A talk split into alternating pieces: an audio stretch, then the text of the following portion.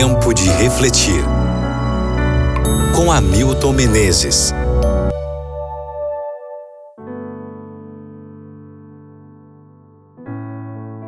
Apocalipse capítulo 2, versículo 22.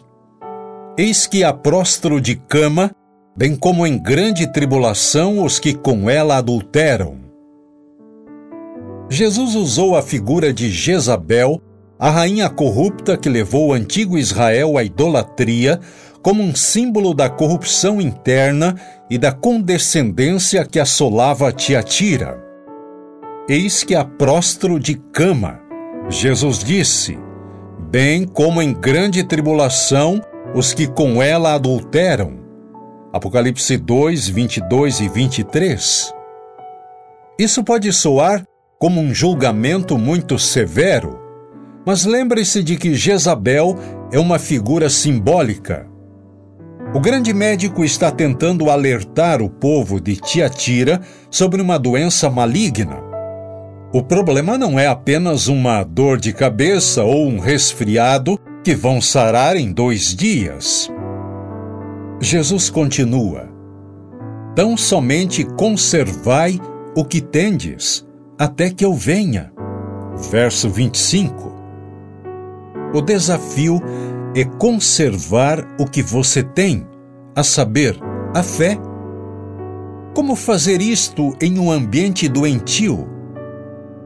O próprio começo da carta a Tiatira descreve Cristo como o que tem os olhos como chama de fogo e os pés semelhantes ao bronze polido.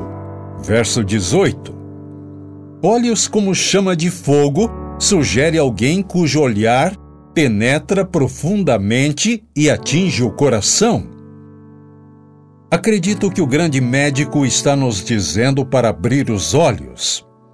Olhe para o que está acontecendo ao nosso redor, dentro da igreja. Não fique cego para isso apenas por ser tão familiar. Também vemos uma outra coisa na descrição de Jesus. Seus pés são como bronze polido. Isto me sugere que Jesus é capaz de dar passos firmes e decididos. Por onde ele caminha, a terra treme. Às vezes precisamos dar passos decisivos. Às vezes é hora de ir embora, de separar-nos de uma situação espiritual destrutiva. Não queremos ficar amarrados ao que nos é familiar até que a enfermidade ao nosso redor resulte em morte? Não queremos sacrificar nossa vida espiritual? O seu Pai Celestial está atuando agora mesmo pela sua saúde e cura espirituais. Não permita que qualquer outra lealdade ponha-se no caminho da sua relação com Ele.